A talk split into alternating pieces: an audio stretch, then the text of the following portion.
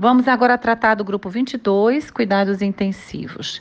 Esses cuidados intensivos de respeito a processos destinados à estabilização de pacientes e clientes com possibilidade de recuperação, que requerem serviço de assistência multidisciplinar e interdisciplinar sistematizados, de acordo com o grau eh, de complexidade e especialização da organização. É aplicável apenas às UTIs. A primeira pergunta é: existe relatório ou evidência que identifique o perfil epidemiológico local? Como já foi dito, a importância desse perfil epidemiológico é, retrata-se, inclusive, no dimensionamento dos recursos humanos, tecnológicos, insumos, etc. Com relação ao dimensionamento dos recursos humanos, também já discutimos sobre isso, temos que também é, é, verificar a classificação de risco do paciente, existe é, algumas ferramentas que nos ajudam, como a Fugulinha, desenvolvida por Peroca, pelo próprio COFEM, portaria do Ministério da Saúde, ou AMIB, resolução número 7 do Ministério da Saúde, portaria 895, que estabelece quantitativo de colaboradores por paciente, assim como de equipamentos também. Existe evidência de que o quadro assistencial possui capacitação em ACLS, ABLS e BLS, é, tanto o suporte avançado de vida em cardiologia e quanto o suporte básico, ele é extremamente importante para aqueles é, colaboradores médicos e de enfermagem que estão dentro da UTI. É, padroniza um formato, um modelo de, de, de agir. Então, a comunicação se torna muito mais fácil quando você conhece o modelo, conhece o padrão. É essa a intenção é, do suporte básico, como também do avançado. Dispõe de escala de profissionais, incluindo plantão, com nome, com número de registro em conselho de classe, em local visível. É importante também não apenas ter essas escalas dos profissionais, né, médico, enfermagem, fisioterapeuta, psicólogo, assim como também as, é, um local visível às interconsultas, quando necessário, também quem tem que ter uma escala de fácil acesso. Estabelece protocolo de atendimento das doenças de maior prevalência, gravidade e risco, com base em diretrizes e evidências científicas. Esses protocolos é, a, o próprio perfil epidemiológico do paciente ajuda muito na construção desses protocolos, porque é, eles vão estar tá voltados para aquelas patologias mais é, prevalentes. Né? E é importante que se tenha, de fato, os protocolos clínicos e os protocolos, no caso médico, os protocolos de enfermagem bem desenhados e atualizados. A unidade possui manual de enfermagem, possui normas e rotinas, dentro desse manual constará também os procedimentos, os POPs, que também tem que estar no local acessível para qualquer uma, para qualquer colaborador poder ter acesso. A unidade monitora e gerencia indicadores, isso é extremamente importante, justamente porque é, o, gestor, o enfermeiro, ele tem que conhecer os indicadores para trabalhar, analisá-los e a trabalhar em cima dele com medidas corretivas. Então, o tempo médio de internação na UTI é preciso se entender, porcentagem de dias em ventilação, é, a densidade de infecção relacionada à assistência à saúde, de infecção associada a catéter venoso central, é, de infecção do trato urinário associado a catéter vesical, essa associação desses indicadores pode estar cruzado também com CCH, mas é importante que a, a própria unidade monitore esses indicadores de, pneumonia, de pneumonia associada à ventilação mecânica, de incidência de lesão por pressão, é, mortalidade hospitalar padronizada, é comparada ao esperado para a gravidade do paciente, e além de muitos outros é, é, é indicadores assistenciais. Repito, todos os indicadores não teriam sentido de existir se não forem analisados criticamente e implantado através dessa análise críticas um plano de metas para alinhar aqueles que não estão adequados à qualidade da assistência. A unidade possui RT de enfermagem, essa daí é, precisa realmente, é, faz parte da legislação e tem que ter um responsável médico de fisioterapia, de enfermagem. Planeja as atividades avaliando as condições operacionais e de infraestrutura, viabilizando a execução dos processos de trabalho de forma segura. Nesse, é, nessa pergunta cabe, como eu já expliquei anteriormente, verificar a presença, a organização do trabalho como um todo. Então, a presença das escalas, é, a, a, do próprio, da própria sistematização da assistência, é, o, a, o sistema de informática utilizado, se existe esse alinhamento com é, as equipes de apoio dentro do serviço, a, a, equipe de higienização, a equipe do laboratório é, é, de imagem, diagnóstico. Então, as condições operacionais elas precisam funcionar de modo que é, toda assistência ao paciente ela seja dada é, de forma muito organizada é, através de um processo previamente estudado e organizado, como eu falei. A unidade possui evidência de atualização e capacitação dos colaboradores através da educação permanente? Tem cronograma? Tem lista de presença da participação desses enfermeiros, desses técnicos de enfermagem? É importante verificar se existe um cronograma e se o cronograma está sendo atendido, se ele está de fato sendo executado conforme foi desenhado os treinamentos. E também a, a verificar se existe dentro desse é, modelo, se existe a, é, a efetividade do treinamento. Então, é importante que esses treinamentos, quando maiores, é, em relação ao uso de equipamento, em relação a alguma prática, uma patologia, eles sejam testados, pra, os colaboradores sejam testados para se avaliar a eficácia desse treinamento. É, a unidade está com aspecto limpo, boa conservação de pintura, instalação é sempre como eu já tenho dito, o que está gritando aos olhos é fácil de enxergar e deve-se observar teto, chão, paredes, camas, mas principalmente superfícies.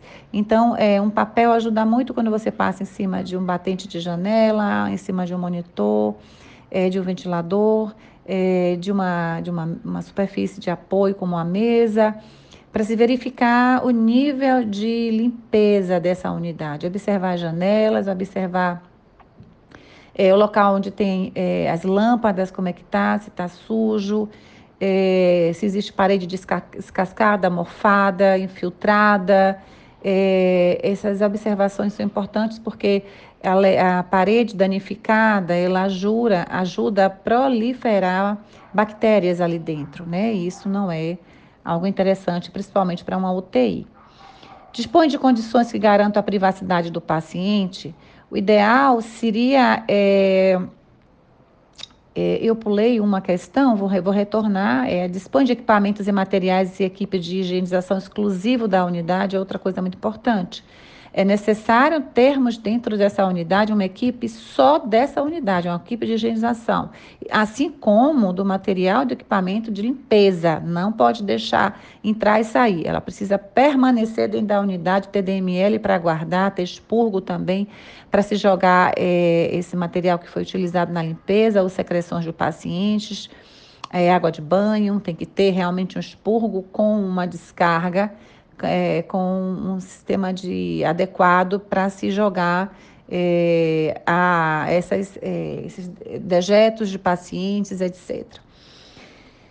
Voltando ao que eu tinha falado, dispõe de condição de é, preservar a privacidade do paciente, né? Isso é uma coisa extremamente importante. Precisa ter o ideal é que tenha cortinas, mas se não tiver, os biombos ajudam muito e, é, como eu havia dito, você precisa de, para um paciente, para um banho, precisa de três biombos. Então, é necessário se avaliar o quantitativo de leito para se adequar a quantitativo, no mínimo seis, para que dois pacientes possam tomar banho ao mesmo tempo. É, para que se mantenha também a privacidade desse paciente, tem que ter enjoval, tem que ter é, é, camisola, tem que ter lençol para esse paciente se cobrir. Possui acesso restrito exclusivo também é uma questão é, importante para dentro da unidade de terapia intensiva, tem que ter um controle desse acesso, tem que ter um local para guarda de pertences de visitantes, né? Ou um protocolo para que ele tenha acesso com bolsa, por exemplo, colocar essa bolsa, essa sacola dentro de um saco plástico. Deve possuir condições para higienização das mãos é, de, no acesso, logo que o, a família adentra a unidade, tem que ter uma pia com dispensa de, dispensa de sabão funcionando. de álcool funcionando. Para cada cinco leites é necessário condições de higienização, uma pia. Existe DML, expurgo, copa. É como eu disse, tem que haver local para guardar o material de limpeza, um local para poder jogar os dejetos e fruto do, é, de, da higienização do paciente, excremento, dentro de um local que tenha descarga, como expurgo. É, e a copa, porque é o local onde os colaboradores podem tomar um café, fazer um lanche, também tem que existir. Em todos os três locais é necessário se observar a qualidade da higienização, nível de limpeza desses locais, né? É, a evidência de controle de pragas é preciso verificar é, o cronograma de detetização e pedir evidência. A equipe conta com roupa privativa exclusiva para uso da unidade.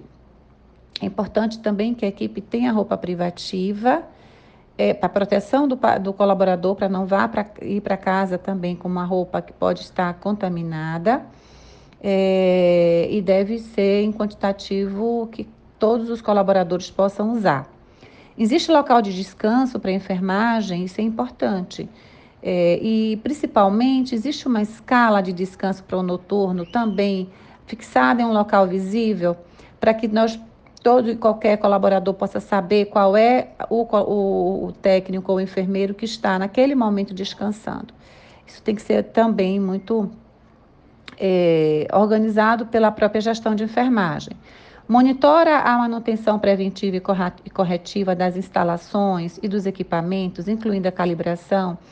É, tanto a engenharia clínica como a manutenção, ela precisa disponibilizar um cronograma de, de manutenção dos equipamentos, né? E a manutenção tem que disponibilizar o, o da, dos, dos, aparelhos de ar-condicionado, é, engenharia clínica dos equipamentos todos que estão na unidade, com relatório anual falando das condições dessa manutenção. Identifica os riscos assistenciais do paciente do cliente, estabelece ações de prevenção para reduzir a probabilidade de incidentes, como eu já disse, paciente com risco de maior de queda, paciente com déficit auditivo, paciente com déficit cognitivo mais agitado, é, com uma alergia, e tem que haver uma identificação adequada e é, já estabelecer um plano de prevenção para reduzir risco a ele, né, ao próprio paciente. A, condição, a comissão de segurança do paciente atuante na unidade. A unidade de terapia intensiva tem que ter uma comissão de segurança extremamente é, eficiente, atuante dentro da unidade. Existe ação de é, educação permanente com cronograma, conforme eu disse, ela tem que estar alinhada é, ela tem que existir, tem que ter cronograma e ela tem que estar alinhada com a Comissão de Segurança do Paciente, onde as ações da Comissão de Educação Permanente, elas são é, é, linkadas à CCIH e também à segurança do paciente. É, estabelece plano terapêutico individualizado como estratégia para a estrutura da linha do cuidado. É muito bom esclarecer que o plano terapêutico tem três características importantes e bastante e fundamentais e relevantes. Ele deve ser elaborado de forma multiprofissional. É, quando isso não é possível, em razão de diversos fatores, o médico deve formulá-lo. Formulá-lo formulá-lo. Portanto, é fundamental a participação do corpo clínico como um todo. Dois, ele também deve ser realizado o mais precoce possível, né? No momento da solicitação da internação ou no mais tardar na admissão do paciente na unidade. Três, deve ter metas claras e mensuráveis de todo o processo terapêutico, não apenas da alta.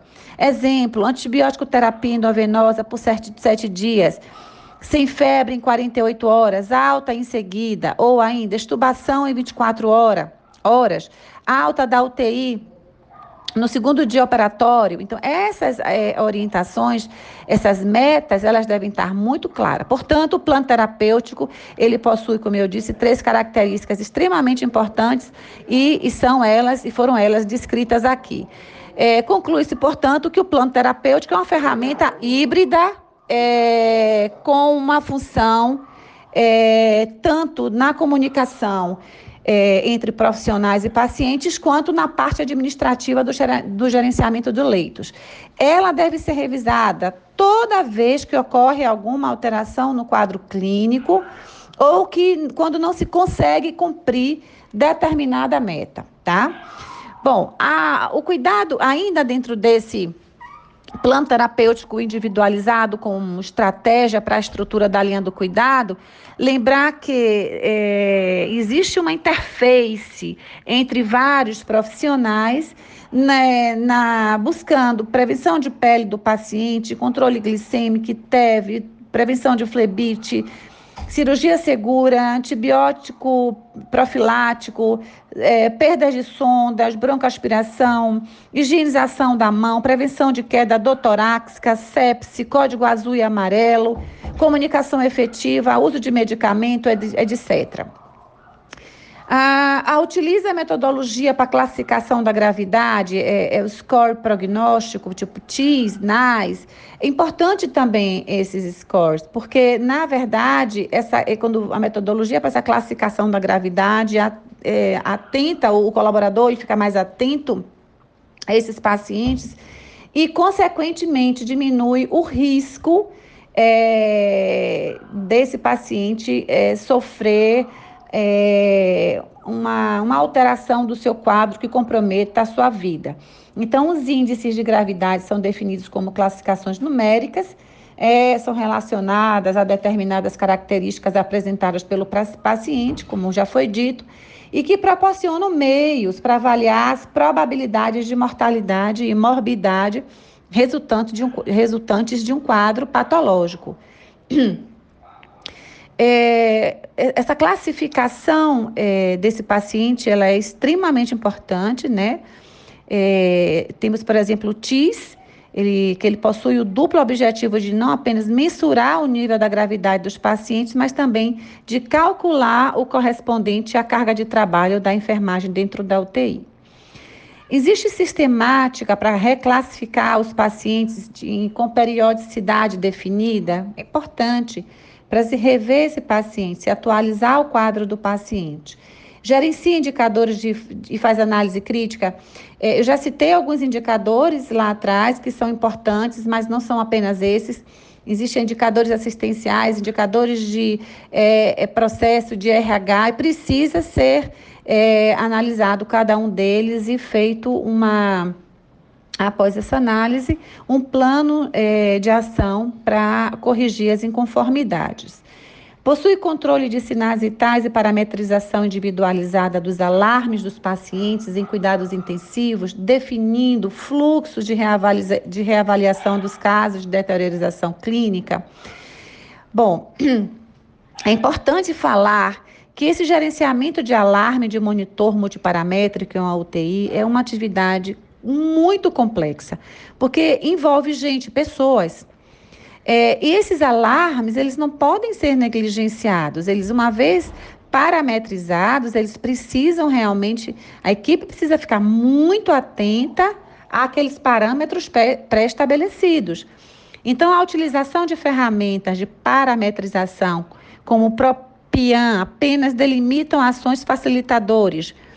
É, o gerenciamento de alarme é, é necessário porque a motivação, muitas vezes, dos profissionais, é, a própria disponibilidade, políticas e procedimentos na instituição e adequação para o treinamento e usabilidade dos equipamentos eletrônicos, é, exige que haja, é, é, além de toda essa capacitação, uma ferramenta sinalizadora né, uma ferramenta sinalizadora da gravidade, do agravo do paciente.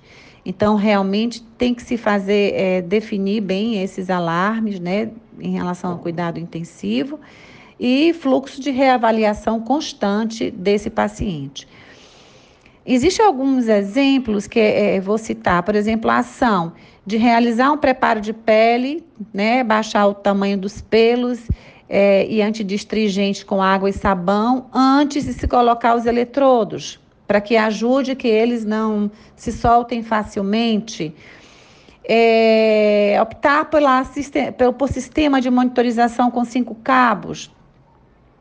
é, a adesão desses eletrodos em locais anatômicos que dificilmente é, que se, sejam mais difíceis de se deslocarem. Superfície óssea, é, é, articulação é mais fácil deles se deslocarem. Ajustar alarmes de frequência cardíaca entre 50 e 70 para que se tenha uma margem segura. Alarmes do segmento ST entre 1,2 milímetros abaixo da linha de base ou do padrão de segmento ST apresentado pelo paciente no ECG no momento da admissão, é, até 0,6 segundos do ponto J. É, ajustar os alarmes de pressão arterial sistólica entre 90 e 140 e a diastólica entre 52 e 90. A média entre 65 e 105 ajustar os alarmes de frequência respiratória entre 12 e 20. Então, saturação também. Então, assim, é importante que haja essa delimitação para que a equipe fique mais atenta, valorize mais é, os alarmes e, e não se tenha, como em alguns locais que se observa, a negligência sobre os alarmes que tocam.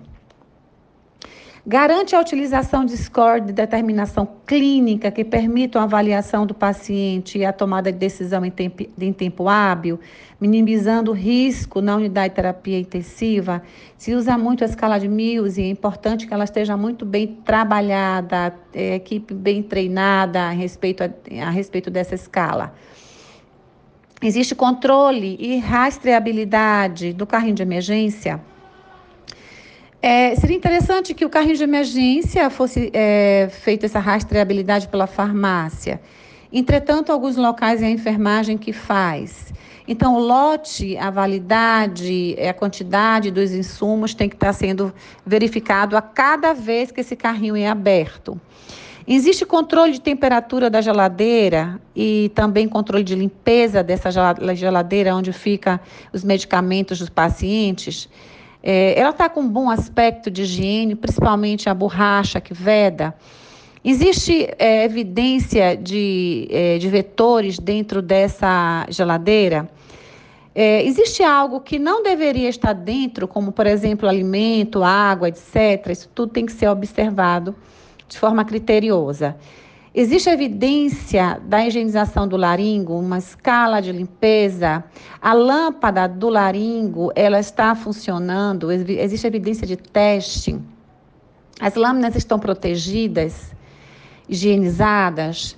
Existe evidência de teste também para o cardioversor, para o desfibrilador, para o dispositivo de ventilação, bolsa máscara. É, verifica-se a controle de 12 em 12 horas. Dispõe de critérios para admissão e alta dos pacientes internados na UTI, importantíssimo. Estabelece plano interdisciplinar da assistência com base no plano terapêutico definido, considerando o grau de complexidade e a dependência do paciente. O plano interdisciplinar, conforme já foi dito, ele é importante, ele é muito, ele é, ele é feito para aquele paciente especificamente, mas tem que, tem que ser feito com várias mãos. Vários, é, várias pessoas integrantes da equipe devem participar desse plano. A, é, identifica os riscos assistenciais do paciente cliente estabelece ações de prevenção para reduzir a probabilidade de incidência. É, já foi dito da importância é, de se observar é, uma cama com os lençóis esticados, isso ajuda a evitar a lesão de pele. A mudança de decúbito apropriado para os pacientes com possibilidade de lesão de pele. Ah, o próprio colchão casca de ovo. É, o paciente, ele quando está sentado, as grades estão elevadas. A identificação é, de prevenção de quedas, é, pulseirinhas, um paciente mais agitado. É, O leito está identificado, o paciente possui também identificação no pulso, a bomba de infusão está identificada né, é, adequadamente com as drogas que estão correndo. É, as sondas vesicais de demora fixada corretamente, o circuito do ventilador sem, não, é, sem condensação, é, a bolsa coletora de diurese está abaixo do nível da bexiga, assim como também o dreno. Então, essas observações são importantes para que esse paciente, para que essa é, é, é, a qualidade da assistência e a segurança se estabeleça. Então, foram alguns exemplos citados. Utilize instrumento padronizado para avaliação de risco assistencial, as escalas de Mossen para queda, Braden para úlcera, Ramsey para sedação, enfim. DINE para classificação do cuidado. É, então, é, esses instrumentos, eles ajudam né, na minimização é, de risco ao paciente. Cumpre com diretrizes dos protocolos de segurança do paciente. É, os seis, no mínimo, eles precisam, é, os cinco, né? Identificação, é, segura, infecção, prevenção de infecção, queda, é, lesão, né? A boa comunicação bem estabelecida entre a equipe. É, cumpre os protocolos de prevenção e controle de infecção e biossegurança.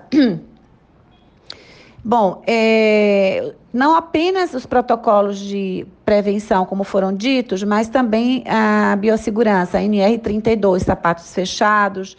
É, é importante que a, seja com adorno zero, a equipe não, não esteja usando é, brincos, anéis, relógios, pulseiras, porque nós sabemos que isso pode servir para disseminar a infecção, né? É, além disso, os cabelos também devem estar presos, as unhas devem estar curtas, né? É, a identificação adequada desses colaboradores. Monitora resultados, indicação da, indicadores da taxa de infecção na área, importantíssimo, importantíssimo ser feito em concomitância com a Comissão é, de Segurança do Paciente CCIH, né? Isso tem que ser monitorado, esses dados, tem que ser discutido, tem que ser feito um plano de ação quando houver inconformidade. Como já foi dito, o DML o expurgo tem que estar em condições adequadas.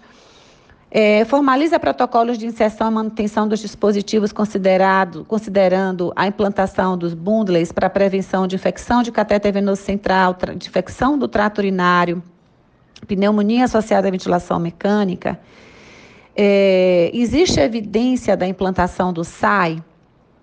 Tem que se olhar o prontuário, checar as anotações, verificar o que está sendo descrito, né? verificar se esse paciente tem histórico, se esse paciente tem evolução adequada, se ele tem diagnóstico, é, se a, a, a terapêutica de enfermagem está aplicada adequadamente.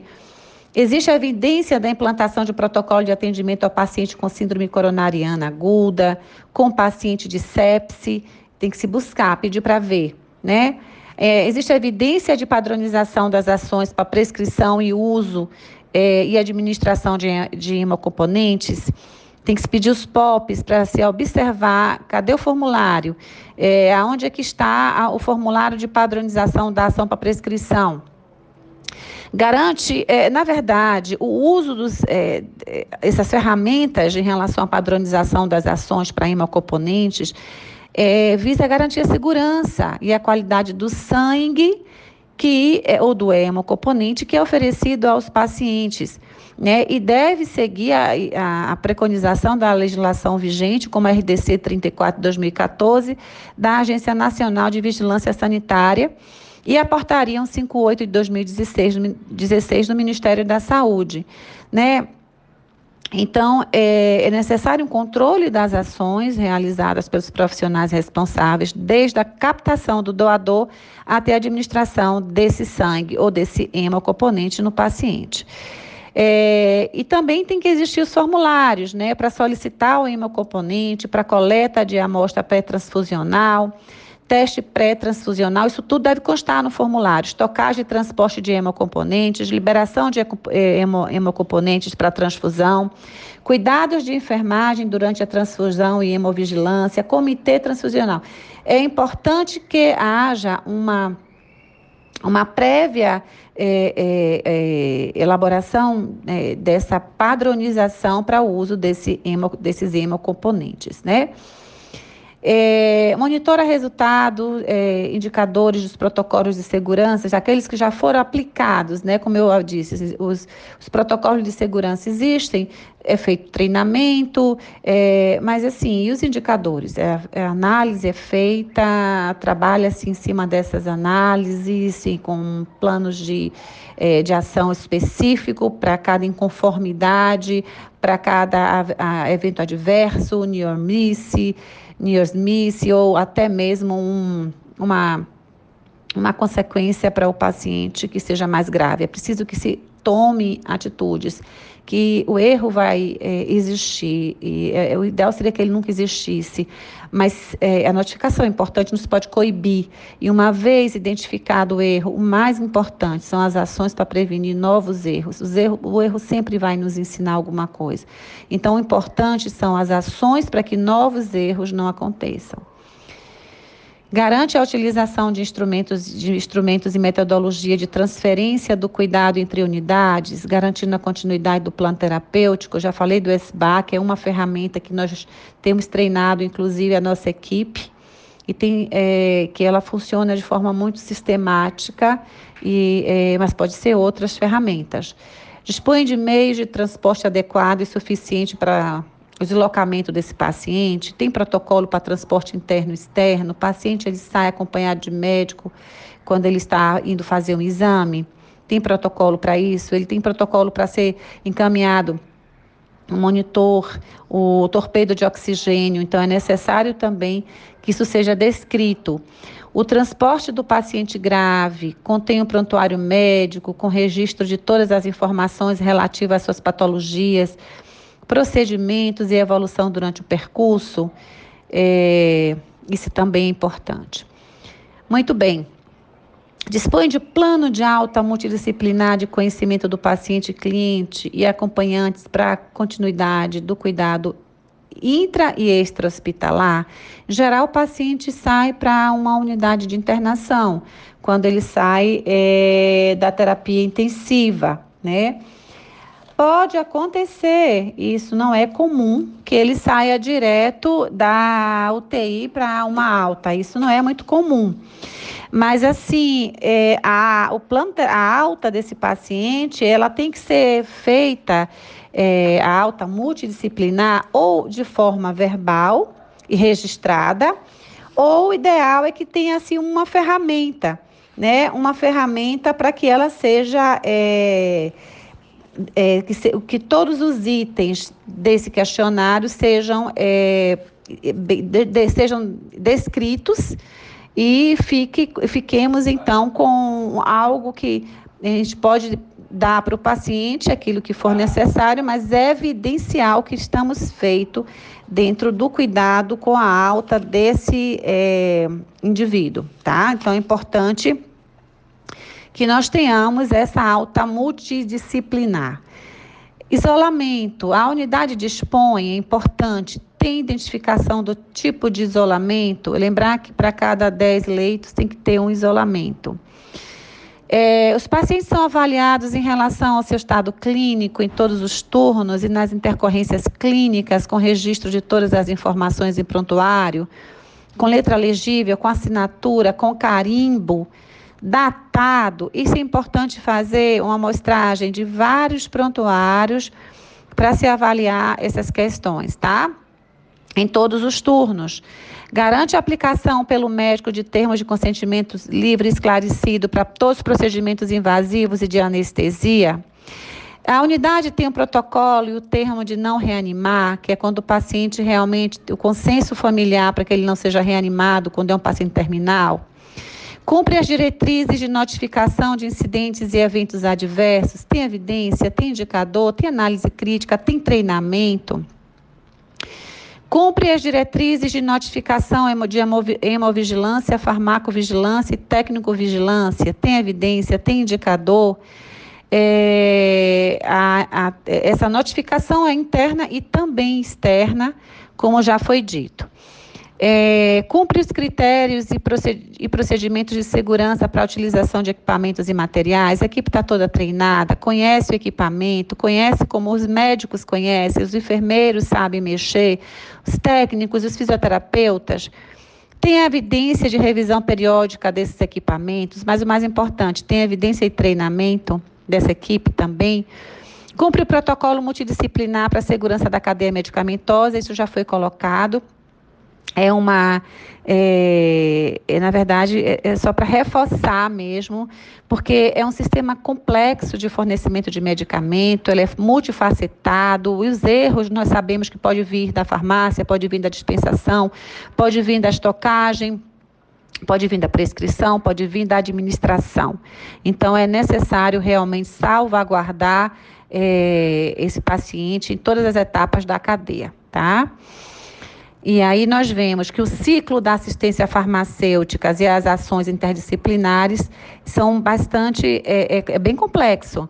Desde a é, da comissão que hoje que, que, de padronização, que hoje é institucional, né, para se selecionar aquilo que vai entrar, programação, aquisição, armazenamento, distribuição, dispensação, prescrição, administração e monitoramento. Então, isso tem que estar realmente bem fechadinho. Todos os medicamentos e os outros produtos são rastreáveis, e principalmente os fracionados, há de se perceber, há de se notar que esses aí precisam realmente ter um controle muito grande, porque é, ele sai da embalagem original muitas vezes. Os medicamentos sujeitos a controles especiais são guardados é, de forma protegida, em gaveta, tem chave, principalmente é, os, os medicamentos caros e os também que são medicamentos de uso para sedação de pacientes psicotrópicos, opioides, então esses têm que ter realmente um controle muito grande. Como é que é feito esse controle? Tem evidência? Considera as características individuais dos pacientes, clientes e acompanhantes. Isso aqui eu tenho dito. Respeitar as tradições culturais, crenças, sexualidades, valores pessoais, isso tem que se fazer treinamento. Treinamento de humanização. Tem? Tem evidência? Dispõe de unidade de isolamento, precação padrão, isso aqui está repetido. Vamos é, melhorar. Cumpre critério para a identificação de pacientes, clientes críticos e fluxo de atendimento às urgências e emergências dentro da própria unidade.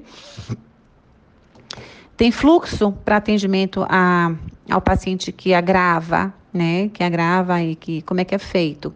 Como é que é desenhado isso? Dispõe de EPIs, máscaras, gorros, luvas, capotes adequados para o serviço? O pessoal está usando? Está é, tá sendo evidenciado o uso? Está se abrindo porta de luva? É necessário observar. Existe acordo formalizado entre o SCH, a higienização e a enfermagem? Relacionado ao processo de higienização da unidade, superfícies, equipamentos, isso aí, em muitos locais, é a enfermagem que limpa o equipamento, então tem que ser treinada pelo CCH. E a higienização, os, os colaboradores da higienização se ocupam do espaço como um todo. Então tem que ver é, os POPs né, dessas, é, dessas ações, dessa, é, dessas atividades. Garante planejamento de alta, considerando a ação multidisciplinar no plano terapêutico do paciente, os riscos, os problemas ativos para viabilizar a orientação e preparo da alta. É como eu falei, é, não é apenas ter. Está sendo feito? Cadê? Eu preciso ver aqui algumas amostragens. De fato, é, é feito pela equipe multidisciplinar é, é, esse, esse planejamento da alta, que foi baseado né, no plano terapêutico, preciso ver, eu preciso ter evidência de que isso está sendo feito. É, cumpre com as diretrizes do PGRSS, a cada box tem que ter um lixo infectante, né? Tem que se observar se existe o lixo comum, tem que se observar a cor do saco do lixo, tem que se observar se está com um aspecto é, de higiene dentro é, nessas, é, nos recipientes de lixo. Observar também se dentro do expurgo existe o container para lixo comum, lixo infectante, tá? É, estabelece sistemática de identificação e mobilização de doadores, órgãos e tecidos e células, se for uma unidade é, que se destine a esse objetivo, né? Captadora. Existe processo padronizado e disseminado para atendimento a pacientes vítimas de agressão física, moral, psicológica, abandono, evasão, invasão, porte de arma e tentativa de suicídio? Essa questão tem que estar linkada com o serviço social, tem que se haver um contato com a delegacia, juizado de menores, defensoria pública, etc. E essa foi a nossa última questão. Até a próxima aula.